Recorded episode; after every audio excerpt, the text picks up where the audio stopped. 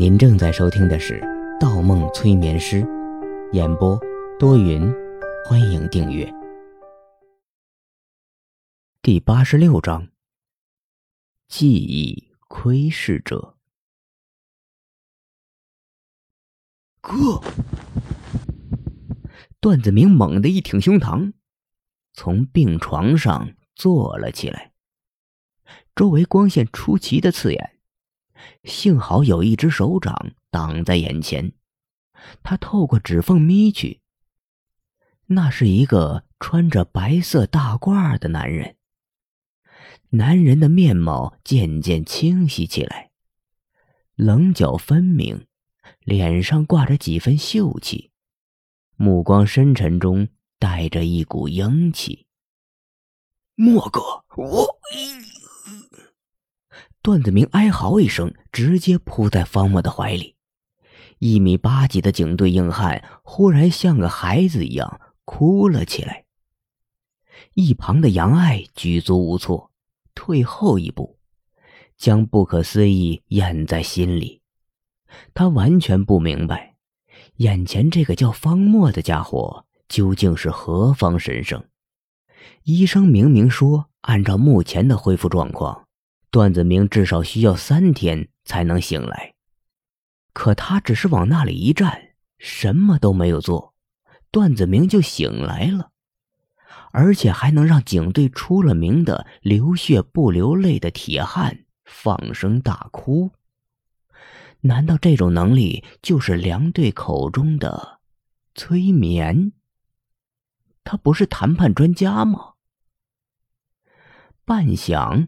段子明的情绪才缓和下来，声音仍在颤抖。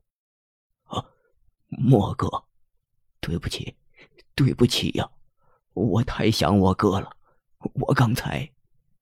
话未说完，段子明忽然一停，反复看了看自己包着绷带的双手，又环视了一圈病房，最后目光落在明亮的灯管上。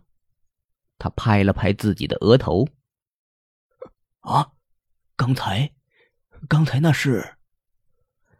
方墨叹了一口气，摸了摸段子明的头，将他扶到床头，同时把他脖子和鼻口的绷带撕扯开，轻声的说：“刚才那什么都不是。如果你非要定性的话，就当做一场梦吧。”梦。段子明忽然想到了方墨的职业。双手紧紧抓住方墨的手背，摇起了头。哎，莫哥，我知道刚才你也在，可那刚才真的不是我想说的话，也不是我想做的事情，我根本控制不住自己，我就像一个被控制的人偶一样，只能看着，什么都做不了。方墨笑了笑，点点头。嘿，老二，不用说了。我们认识多少年了？你是个什么样的人？我知道。老二，段子明脑中一晃，眼睛瞬间再次湿润了。他都忘了有多长时间没有人这样称呼他了。过去那个这样称呼他的人，已经永远的去了。他又回想起刚才场景中方墨最后喊醒他的话。老二，我永远是你哥。是啊，大哥走了，莫哥永远是我哥。可我刚才为什么要那样做呢？想到这里，段子明自责起来，一挥手，重重甩在被子上，前臂的伤口立马裂开了，渗出一片血红。你别这样！方墨双手抱住段子明。段子明怔了怔，无奈的垂下了头。方墨闷了一声，又说：“刚才的事情不怪你，你只是陷入了某种情绪中无法自拔，换做谁都一样。关于子阳的事，的确是我的错，我有责任。”段子明激动起来：“不，莫哥，我不是那个意思，大哥不是你害的。”是他自己没有把握住自己，我只是。方墨拍了拍对方的肩膀：“我知道，你都知道了。”段子明低下了头，不敢看对方。方墨又说：“子阳走了有三年了吧？三年前你问我，我什么都没有告诉你。这些日子你一定过得很苦，一定在调查学校的那起事故，心里充满了诸多的疑问。这三年来，我一直主动回避你，也是过不去子阳这道坎儿。”不过，现在很多事情我还是不能说。相信我，等把所有事情都解决完了，我自然会告诉你一切，还子阳一个公道。公道！段子明眼睛蓦然放大，浑身颤抖起来。我哥真的是被冤枉的。方墨闭上眼睛，沉默了一会儿，又说。子阳选择的方式不对，但子阳的出发点无愧于任何人。段子明听后，眼睛泛起一片血红，他张开嘴，狠狠咬在自己的手臂上。他就知道，就知道他哥是一个多么正直的人，怎么会成为杀害大学教授的凶手？可他是一个警察，只能服从于证据、证词。服从于法律，那些已经定性的案件，不是他一厢情愿就可以推翻的。这个时候，方木说道：“子阳的事情先放一放，你先告诉我，谁把你弄成这样的？或者说，你为什么要对自己下手？”段子明全身一触，瞳孔放大。虽然脸上包裹着绷带，但方木还是看到了他的恐惧与惊慌，那种发自内心的胆怯。方木无法相信，段子明究竟遭遇了什么，能让一个连持刀歹徒都不怕的警察，脸上流露出如此畏惧的神态。老二，段子明眉毛一动，身子微微一晃荡。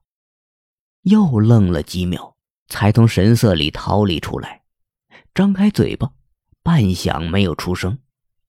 方默端起一杯水，送到他的面前：“你先喝点水，就会好点先整理好思路，再慢慢说。”段子明双手抱住杯子，抿了一口，水很涩，但喝起来很舒服，他一口气便喝干净了。方墨又给他倒了一杯，还是很涩，但还是很舒服。他连喝了三杯，才觉着有了底气。段子明深吸了一口气，说：“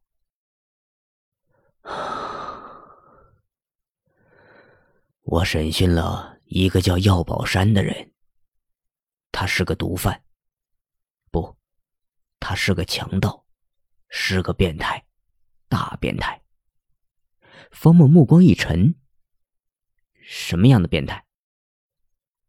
段子明双手抱起肩膀，背靠在床头上。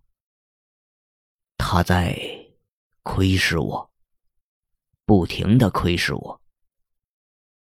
窥视你？方墨皱起眉头，无法理解段子明一个警队男儿也怕窥视。可对方只是一个关押在警局的嫌疑犯，能窥视段子明什么呢？站在一旁的杨爱看见段子明不停抱着肩膀向后躲闪的样子，又听到“窥视”这个词，他也有了反应，不自觉的颤抖一下身子。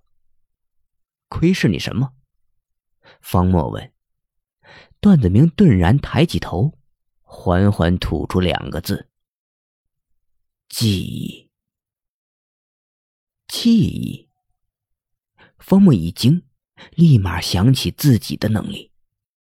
他可以融入别人的潜意识碎片，换句话说，也是可以窥视他人的记忆。难道那个变态拥有和他一样的能力？方墨故作镇定说道：“我听得不太懂，你能具体说说是怎么一回事情吗？他是如何窥视你的记忆的？段子明望着方墨，眼神中带着一丝麻木，说道：“是一个有关毒品运输的大案。早上缉毒大队传来信息，局里发展的几个线人突然全部死亡。我意识到手中的这个毒贩可能是最后的线索，我便走进禁闭室，与那个毒贩对话起来。他是个非常重要的犯人。”所以关押和提审都没有走正常程序，防止走漏消息。然后呢？方墨问。段子明接着说：“开始都很正常。我问他叫什么，年龄多大，哪里人。他回答说自己叫药宝山，二十七岁，宁夏人。然后。”段子明声音一顿：“莫哥，能不能先给我一支烟？”